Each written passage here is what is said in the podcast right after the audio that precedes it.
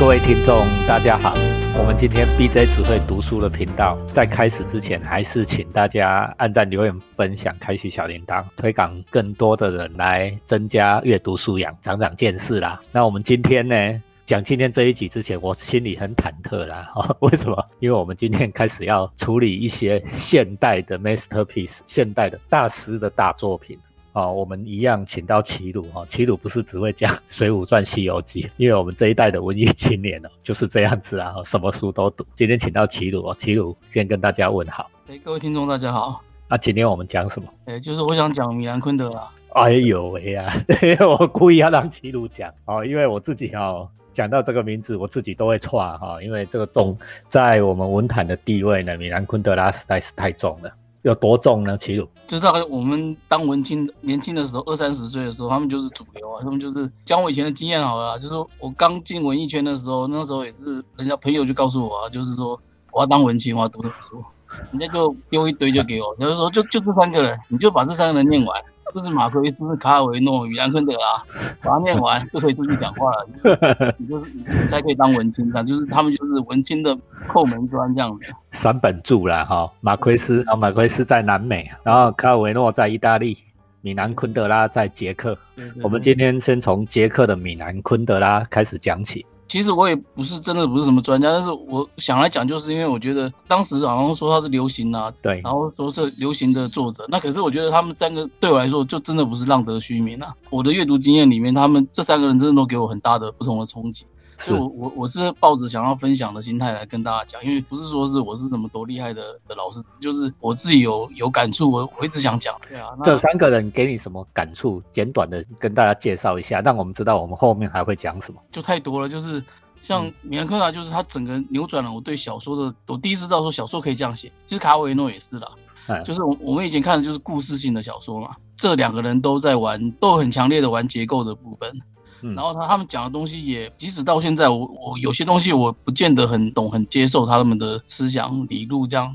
他们讲的事情跟就一个，比如说我我二十几岁这样一个只受国家教育这样出来的一个人来说，他的很多的思想太超前了，就是有时候你你光看他是看不懂，对啊，就是你要有一点人生经验，或者说是你慢慢的思想追上，就是很一些比较现代的一些思潮，就是慢慢的才才会追得上去。卡尔维诺的比较知名的作品，如果在冬夜一个女人，不是一个女人哦，不是一个女人，冬夜一个女人是不是很不错啊？冬，但是卡尔维诺这本冬夜一个女人旅行者，还有像马奎的城市，对吗？马奎斯就百年孤寂啊，就是最有名，大概是当时被评为说就是古往今来，差不多那时候的评价大概就是说这就是全宇宙最厉害的一本小说了。给我们的感觉啦，最起码在我们的这一辈子里面看到最厉害的，大概就是这一本《百年孤寂》。对对对，大家评价非常高，然后他有非常多的解释，非常让马奎斯非常的多人说了。但是这几年好像我也不太知道最近 文青流行什么，但是但是至少我们那个年代就是这几个人是就必看的，就是三大神了哈，大家都拜。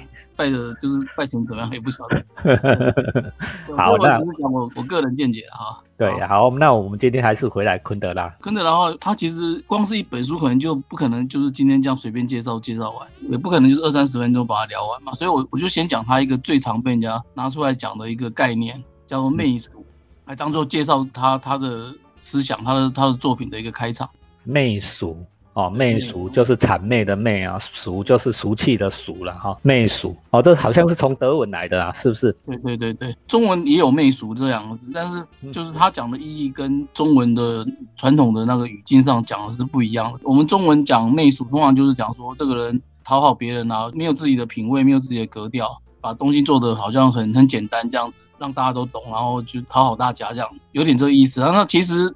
最早在德文的艺术，我看他的解释上面应该也是差不多的啦，就是客气，客气，通常是用在艺术批评上面。我看我看维基百科这样说了，他也是在指说就是大量生产啊、廉价的、缺乏品味的复制创作这样。所以其实有一点点像中文的语境，但是昆德拉在这个小说里面把这个词这个词把它转转成紫色更深层的、更内在的一个一个一个一种专属的一种心理状态，他把这个东西强调出来，然后给他一个名字叫“媚从定义上面来哈，我想要跟大家分享一个观念：危机不见得都是对的啦。因为为什么？因为写危机的人不见得真正理解这个字呢，在德文的语境呢，哈，他只是从，说不定是从中文的语境里面去翻哈，就说这是讨好大众啊，讨好别人这样的想法。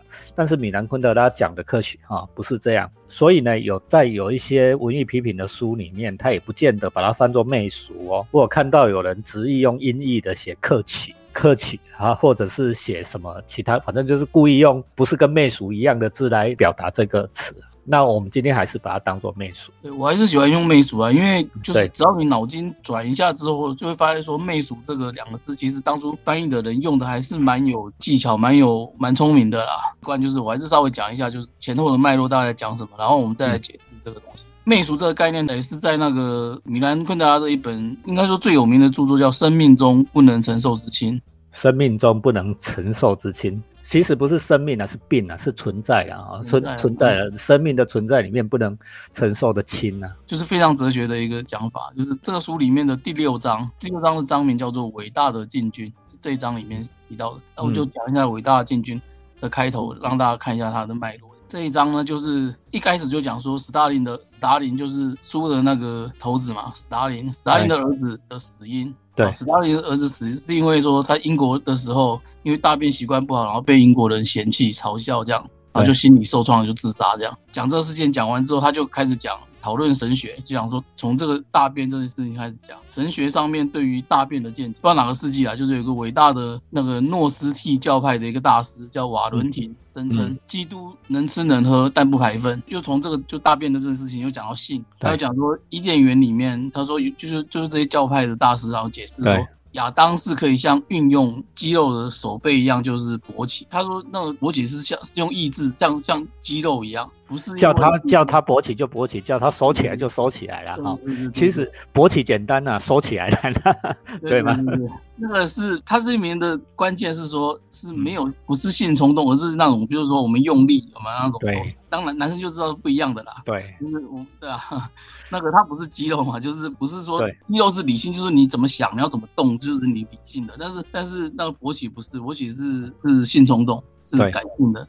就是说，在这里面是有点分开，就是说，他把这个神学家把这个性冲动当成是一个理性不能控制的东西嘛，对不对？对，因为他就是坏的，是属于不好。神在这个伊甸园，在是神的这个领域里面，在亚当，亚当虽然是男生，男性已经有性别了，但是他那个机器是跟肌肉一样，就跟手背一样的，他不是像那个我们一般人这样，在神的世界里面是没有性冲动，但是有有意志，讲就是有理性，没有，但是没有那个就是这种不能控制的这种。冲动的，深入的理解这句话，就是神学家认为上乐园里面的一切伊甸园里面都是神圣纯洁的，对吗？那神圣如果神圣纯洁的亚当还会有性冲动，因为性冲动是不能控制，跟大便一样不能控制，对不对？不能控制是脏的哦，他的他的逻辑是这样，不能控制是脏的，亚当不能是脏的，所以亚当会勃起，不是因为性冲动，是因为他的鸡鸡跟手背一样是可以用理性控制的。这个三段论有没有够夸张？那昆德拉讲到这边，就是一我这边都是用我自己的归纳。事实上，他小说里有小说的描述了，但是他的简单的意思，他的思维的的连结就是这样一一串一串的归纳下来。他在这边的时候，就终于给一个定义，就是给读者一个定义。他说，什么叫做媚俗？媚俗在美学上面的定义就是大便不存在的样子，就是意思就是说，像刚刚讲的这个神学家的这这些理论，就是说啊，大便不存在。上帝虽然会吃会喝，但是他不大便。然后亚当虽然会勃起，但是他不是因为性冲动，用对控制，就是伊甸园里面没有脏东西啦。对，没有脏东西，就是把这脏东西排除掉，不存在的那个世界就是媚俗，就是媚俗的世界，媚俗的的理想。对，那这样讲好像我们都在讲理论，好像很不太好懂。所以其实小说后来就用演的。那昆德拉小说很怪，就是他会。有时候会跳出来讲道理，讲一讲之后，他又会跳回小说里面的角色，加入里面。大师作品都有这个特色啊，哦，一下独白一下，作者独白一下，一下子又回来故事情境啊，交叉的运用。对，这个这个东西，在我当初看一开始看也不是很很能接受，因为假如说你你小时候只看金庸，像我一样这样的话，对，因为你已经习惯这个，就是用全部都是用角色的的这种说故事的，看到看到昆德拉真的会，就是一开始会觉得很奇怪啦，对啊，对，但是。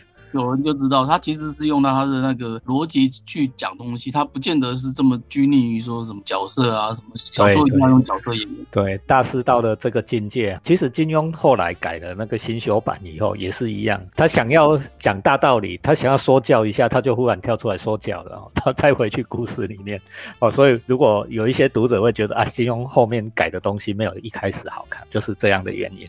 但是大师已经不拘泥这个了，不拘形式了。讲到说昆大就接下来就是用他的角色来来讲了。他角色，他这本书角色有四个啊，其中有一个叫萨宾娜。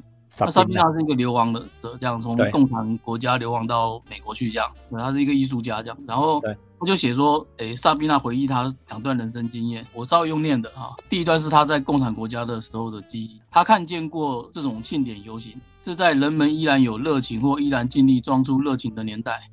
女人们穿上红色、白色、蓝色的衣裙，游行者队伍齐步行进时，阳台上或窗子前观看的老百姓便亮出各种的五角星、红星、印刷字体。铜管小乐队伴随着一个个游行的群体，大家的步伐一致。当某个群体接近到检阅台时，即使是最厌世的面孔上，也要现出令人迷惑不解的微笑，似乎极力证明他们极其欢心，或更准确的说。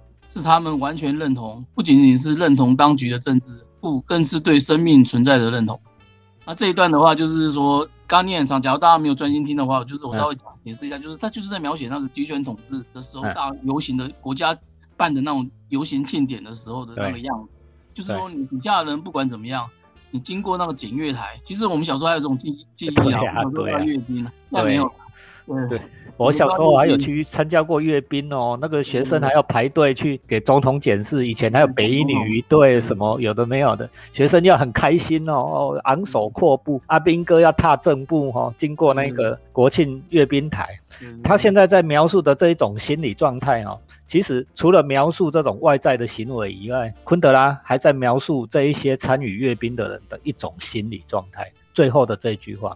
更准确的说，他们完全认同当局的统治。这个当局的统治上面站着的那一个人，哈，在跟我们挥手的那一个人，哦，真是伟大的领袖了，哈，伟大的领袖。我们的国家是多么棒！更进一步来讲，昆德拉最后这句“不”，更是对生命存在的认同。什么叫生命存在？啊，我好开心哦，我活在这一个这么伟大的国家。哦，那美国再次伟大，活在这一个 这么伟大的国家，哦，这种生命存在的认同，你生命意义就建筑在这这上面，这样。对，你你会觉得说，哎，这一段是昆德拉是是不是在批评共产国家？就是昆德拉是捷克的作家，捷克曾经是共产国家这样。但是我们今天就不讲捷克了，我们就讲昆德拉。昆德拉在这里是批评共产国家吗？我觉得不是，因为他下一段马上就写下一段。他就说不是哦，不是批评共产国家，因为共产国家、集权国家本来就这样。而且我刚才我们两个刚才跟大家介绍过了，即使是什么民主自由的灯塔，我们不是说我们民主自由灯塔也是都这样干呐。我们小时候也是这样干的，对对，是都这样干。我还要讲一个，不是小时候才这样干，现在也这样干。记不记得哦？最近大家不是都在打疫苗吗？哦，你看我都记得，人数上大家拍照片，那个体育场里面排的整整齐齐，一千张椅子，大家坐的整整齐齐，大家觉得好开心哦。你看我们多有效率，我活在这样的国家，台湾真好，对不对？你是不是浮现了这样的感情？是不是就是有点类似这样？所以他就接下来就讲他在美国。他说十年后，这是他住在美国。萨宾娜的朋友之一是一位美国参议员，用他的大轿车带他出去兜风，这样。他是他，哎，萨宾娜是流亡者啦，就是他等于说流亡到美，然后参议员带他去兜风，这样。这个参议员的四个孩子从车后座上跳下来，跳下风上就是玩了。然后参议员把车停在一个带有人造滑冰场的体育馆面前，四个孩子从车上跳下来，开始在这个四周宽阔的草坪上跑起来。参议员坐在方向。盘后就车子的方向盘后，然后美美的看着这个这小朋友在外面跑，是个活蹦乱跳的小身影，就对萨宾娜说：“看吧看吧，看他们。”然后他用手背画了一个圆圈，把运动场啊、草皮啊、孩子都画 这个圈里面。这就是我所说的幸福啊！对，这个这个情景怎么样呢？在萨萨宾娜心里听起来怎么样呢？萨宾娜就，这是他萨宾娜的心理描述，他就说，他的画里面不仅仅有看着对孩子奔跑在绿草生长上的这个欢欣，这样还有一个来自。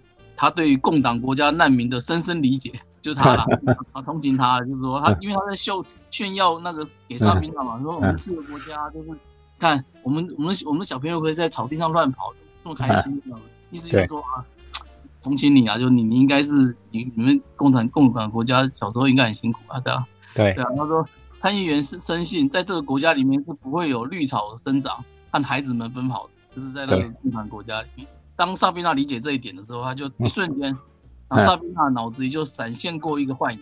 原文啊，哈，就是他说，这位参议员正站在布拉格广场的一个检阅台上，他脸上的微笑就是那些当权者高高在上，在高高在检阅台上，对着下面带着同样笑容的游行公民所发出的笑，这是一样的感情，对吗？看着在一个自由美国的参议员，看着孩子在草地上奔跑的感情，就跟。在共产国家的集权的检阅台上面，看着下面女高中生一队走过的那种感情，其实是一致的。你看哦，这种观察，昆德拉这个观察多么的犀利，你想想看是不是？你看看呐，这些幸福的人们，看呐，这些幸福的人们多么开心的活在这里，那些开心完全是真的哦，不是虚伪的，不是假的哦。我们常常看电视台上面。金正恩，北韩金正恩出来跟人民群众在一起，人们欢呼啦，拍手，哎，我们都觉得很虚伪，对不对？No No No，我跟你讲，你去问，他们是真心的崇拜这个领袖，真心的觉得北韩好，北韩棒。我就去念了，因为昆德拉的小说真的太太精彩，我我就是真的很想就是全部都都用念的。然后我们再念一段，再念一段，因为因为每一段都很精彩，就是说，这时候萨宾娜，萨宾娜是一个。尖锐的人呐，就是在角角色里面，他是一个那个很聪明然后艺术家，对，心里就开始吐槽了。他就说：“ 参议员怎么知道孩子就意味着幸福？就是小孩在草地上跑就叫幸福吗？对。然后他能够看透他们的灵魂吗？就他能够他能够看透这些小孩的灵魂吗？如果此刻他们都不见，这些小孩都跑掉，都都跑到不知道哪里去，然后其中三个人就看不见，在看不见的地方，其中三个像第四个扑上去或狠狠的揍他，那就代表什么呢？对，小孩常常这样嘛，意思就是说。”你这些想法是不是太一厢情愿了？就是你不知道小孩这样子跑来跑去闹就是很幸福，那搞不好就是互相追打啊，对啊，会欺负这样子。然后他他这时候就开始讲道理了，就说这这一段就翻译我觉得很好懂，但是我我可以解释他的意思啊，说参议员只有一条理由对他也是他的感情，他是这样讲说人啊，就参议员只有一件事情是真正对他影响，就是他的感情。对，他说人们的心灵跟大脑经常的意见不合，会抵触这样子。对，他是在这个媚俗的这个王国里面，心灵的专政是最高的统治。那这个东西其实当时看是看不太懂，可是这几年看一些科普的话，就就很简单了。那就是最近不是有一些科普书专门讲说，情感跟理性两个在在在大脑里面常常冲突，谁会赢？行为经济学了，哈，对，科科学家都会告诉你，就是没有什么意见，就是心理会赢，就是情感会。赢。那昆德拉在这在这二三十年前还还是。他写的时候不知道几年前，一九八几年吧，对，是几几年，八几年，他就他就这样觉得。他这这个我不知道他是不是有看过那个，但是没有啊，可能就是以他文学家敏锐的敏锐的那个东西，就是就导致这样的的的一个结论这样子啊。对，这种犀利的见解，一定文学先于科学。我要跟所有的读者朋友讲，文学艺术一定先于科学，那是人类前文明的前锋。你科学家后面只是验证的工作而已。所以他就说，媚俗所引起的感情是一种大众可以分享的东西，就是他这时候给媚俗另外一个条件式的定义啊，就是说，就是媚俗，就是为什么我们会会这个媚俗会喜欢讲，就是这些东西，就是孩子就就是幸福啊，那草地上跑就是幸福，这种都是很粗浅的，就是没有什么道理的。但是你认真去想，就是不对啊，你怎么知道小孩这样子就是幸福？经不起细想，可是它就是一个很容易跟大众可以分享的那种一种情感，特别是情感。讲他不是理性的，而且这里面讲就是他他里面他这时候就带到说那个媚俗的话，就是不是讲说你去讨好别人，而是他你看他这整段一路下来，他讲的都是内心，都是人的内心的的情感的一种的变化，或者说一种的描述。这样他讲的媚俗，所有的媚俗都是都是对着自己的，都是分析的对内的，就人人的内心的情感。然后他继续讲，他还没有批评完，就是讲你以为讲到媚俗是情感大众，就说是心灵专政是最高统治是。就小说家就了不起了，没有没有，他还没有，他还没有，他还没有骂完呢，对啊，他说媚俗引起两种前后紧密相连的泪流，让着媚俗的情感，让感动的哭这样子，这种感动的哭事实上是有两种的眼泪，这样两种的情感混在一起。第一种眼泪说，看见孩子们在草地上奔跑，这多好啊，这是第一种眼泪。可是他就是觉得说在草草地上奔跑，哎，好像很幸福啊，开心啊，多好这样。这是对内的哦，再跟大家强调，这是对内。对，他在批判那个参议员嘛，这是找参议员的例子。第二种眼泪是说，和所有的人类在一起，被草地上奔跑的孩子们所感动，多好啊！因为他跟小便他分享，我们都是人啊，我们看到这一定都会感动啊。我们一起，我们一起，一起被这个草地上奔跑的孩子所感动，就多好啊！这是第二种的媚俗。看小说家把这个媚俗还可以分得这么细，这样他为什么这样讲？第二种眼泪使媚俗更媚俗。他下的结论是这样：第二种眼泪使媚俗更媚俗。这东西放到现在来讲，就是越来越的越来越精准，越来越深刻。这样继续讲这个东西。这这两个层次，这有两个层次啊！我再跟各位再重复一次：第一种眼泪是看见孩子们在草地上奔跑着，多好啊！这是对内的哦，不是。跟别人没有关系，我们只是被自己廉价的情感、哈粗浅的情感所感动。孩子在跑啊，好感动哦，眼泪快要流出来啊！这这是第一种媚俗，这种媚俗还有更糟糕的媚俗，还有第二种媚俗是媚俗的媚俗，是哎，我们这个被草地跟所有的人类、跟所有周围的人一起。被草地上奔跑的人们所感动，多好啊！哦，你看见他也感动，他也感动，他也感动，大家都感动哦，所以我也很感动。对，超媚俗，就是我我我其实有想到，再举个例子来。对对，我我我用一个现代的一个例子来讲，我自己想到的啦，就是说。这可能会骂到很多人，但是但是我觉得就是这样啦。日本，比如说像最近日本跟斯法洛克，或者还有谁谁谁，就是很多国家捐捐疫苗给我，美国也捐了嘛啊。那如果说我们因为说，哎，这个国家捐给我们疫苗，然后我们就觉得很棒。然后因而流下了感动的眼泪，觉得太好了，这就是这我们就是兄弟之邦，人间就是有真情，人间有爱。然后我们跟日本就是兄弟啊，对啊，那我们跟美国也是爸爸跟儿子嘛，啊，对，对啊，就是家族啊，这样子就是很感动。那这样的话，这样子的话就是第一种媚俗。对，然后因为因为这个东西就是你要知道，就是这种国际现实一定有很多复杂的东西在里面，但是我们就不管，我们只一厢情愿的就就就相信，就认为说啊，这个东西好感人啊，很感动，就是。我觉得这就是第一种媚俗，就是跟大家讲第一个层次的这这种媚俗。对啊，那如果再加上说，我们因为说哦，我们在网络上看到很多的众多的连友，更多的朋友跟大家，大家大家都一起，因为乡民呐，乡民呐，看到很多乡民都很感动啦，哈。大家都因为这个都很感动，这样，然后我就我就觉得说，我在这个我也是这个感动这么多感动的人里面的其中之一，这样，我们都是台湾人啊，我们台湾同岛一命。我们都受到这个，我们都是跟日本就是兄弟啊，我们跟大家都跟我一样这样子，我们我们就活在一个整体之中啊，这样子，然后我们就感感觉到更加的那个升华我们的感动的话，那就是昆德拉讲的第二种的层次的媚俗。第二种层次的媚俗就是媚俗使媚俗更媚俗。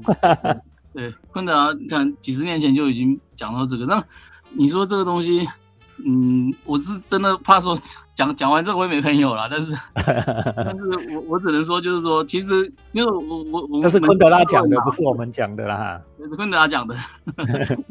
再就是说我我自己啦，我自己我我也是有换过头像框，对不对？我也是常常会在网络上写，有有时候也会写一些就是对自己同温层啊效效忠的一个文章嘛，就是。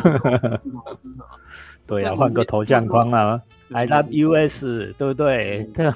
或者说，我们向内看一点啦，就是我对一些某些议题，其实我也会放弃思考，就是就是我就是会很单纯的相信他，就是人间有善良什么。对有些事情，我有感情上面有时候就是很让我，呃，就是这种很难避免啊。就是媚俗好像就是跟大家讲的就是一个基本人性嘛，对啊。所以我我意思说，其实我也没有这么清高了，但是既然讲书嘛，就是我们就要认真讲。昆达就是这样讲的啊，对，他就讲说这样的事情就叫媚俗，那媚俗是不好的。讲为什么为什么不好？昆达后面有讲，对，他接下来下一段就讲了。就这怎么会有这么这么尖锐的人哈？别人都觉得这样，但是他就不觉得这样。他就是国际大师啊，就是他他就是要这么尖锐才会变成一个伟大的作家，就是更加不好这样。对，但像我就不敢，我就很想远，我没有啊，大家不要骂我。啊，昆达就说了，他讲了一道，其实讲了一个大道理啊，但是大家信不信，就大家可以回去思考。他说啊，我说到集权统治。那昆达这里讲集权统治，不是讲说是那个诶国家，就是共产党或是什么的，不是不是，对，就是特定的一个。他讲的还是内心哦，他讲说，因为前面讲嘛，媚俗的定义是对内媚俗就是一种内心的一种集权统治的表现，你的感情压榨了你所有的理性。对，你手里，它是机器不准你思考，他停止了你的思考，你一感动你就停止思考了，你停止批判了，就是心灵的专政。昆德拉讲心灵的专政是这个意思。对对对对，他意思就是说，一犯他接下来讲，他意思就是说，一切侵犯到媚俗的东西，都都将会在从生活中被清除掉。他说每一种个性的展示，比如说他举例就是说，在不爱者微笑的眼里，任何偏离集体的东西都遭灭死。每一种的怀疑。他说：“以任何以局部怀疑局部开始的人，都当会以怀疑自己生活的自身而结束。这样，做了嘲讽，在媚俗王国里面，一切都是要严肃对待，没不能嘲讽，不能容许嘲讽，不能有笑，这样不能不能开玩笑，这样抛弃了家庭的女人或爱男性胜过爱女性的男人，这些都都不都不能存在。就是家女人就一定要附属于家庭，然后男人就一定要爱女人，不能爱男人，这样。对。他说丰富而多彩。他说。”丰富而多彩，这样神圣的法律，他这边讲神圣的法律，事实上就是规则啦，就是说，他认为说人应该是多元而丰富而多彩，就人人的社会应该是这样。可是，对，在集权统治的这个表现，就是你内心是集权统治这种媚俗的这一个世界里，这些东西都不可能存在，不允许其他的想法，不允许多元的想法。对对，这是他他的一个比较教教条的一个一个说法，大家大家就可以想，我就他为什么觉得媚俗不对？因为媚俗是一个。对，就是刚刚讲放弃放弃思考嘛，你很难去接受跟你不一样，或者说很难接受你不相信的事情，这样。所以要抵抗媚俗嘛，哈。对对对，而世界就世界就是很丰富多元啊，对啊。对，嗯，这个跟是不是共产国家或者是什么自由国家都没有什么差别。为什么？哦，我们今天不是在讲共产跟集权，是在在讲你自己的内心世界里面，你会不会有某一些看到某一些现象，遇到某一些想法？你的情感马上泛滥，使得媚俗马上就给你专制集权统治啊，就不允许你其他的想法萌生，你就停止了其他的批判的角度。哦，这就是米米兰昆德拉怕的了，昆德拉怕的事情。讲你的内心啊，跟别人都没有关系啦。对对，都是他讲的，其实还是非常内心的一个东西，而且不止批判了，而且是理解。有时候说我们人很难理解别人。你都把别人想的很简单，就是觉得孩子在跑就是幸福，可是考官他们是最最爱就是准备打架，对不对？对，就是还是跟他讲那句嘛，他一直讲说事情没有你想的这么简单，你要去学习，不是这么简单，这样子要想有可能不是这么简单，这样。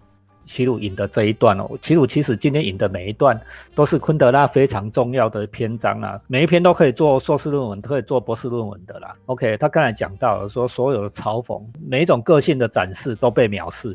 每一种怀疑呢，都被怀疑自己生活告终。就是你怀疑这件事有什么猫腻，到最后就会被群体、被情感呢导向说啊，原来是我自己错了。这个有机会我们再讲那个傅科白，我们讲那个另外一个大师。哦，他他就是他就是写了一本小说讲这些事情。这导向我们自己都怀疑我们自己，对不对？所有的嘲讽，其实你嘲讽的意义不是啊，嘲讽的意义是叫你哎醒醒吧，各位。醒醒吧，各位！这件事原来是怎么样？醒醒吧，各位！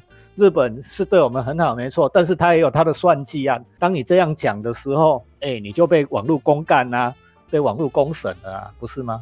这叫做媚俗的王国里面哈，因为媚俗的王国里面一切都要严肃对待，因为日本对我们这么好，是因为战略的考量，国际的现实，使得什么什么打压什么什么，一切都必须严肃对待，你不能嘲讽人家呢，对不对？人家对我们好，你还嘲讽人家，对吗？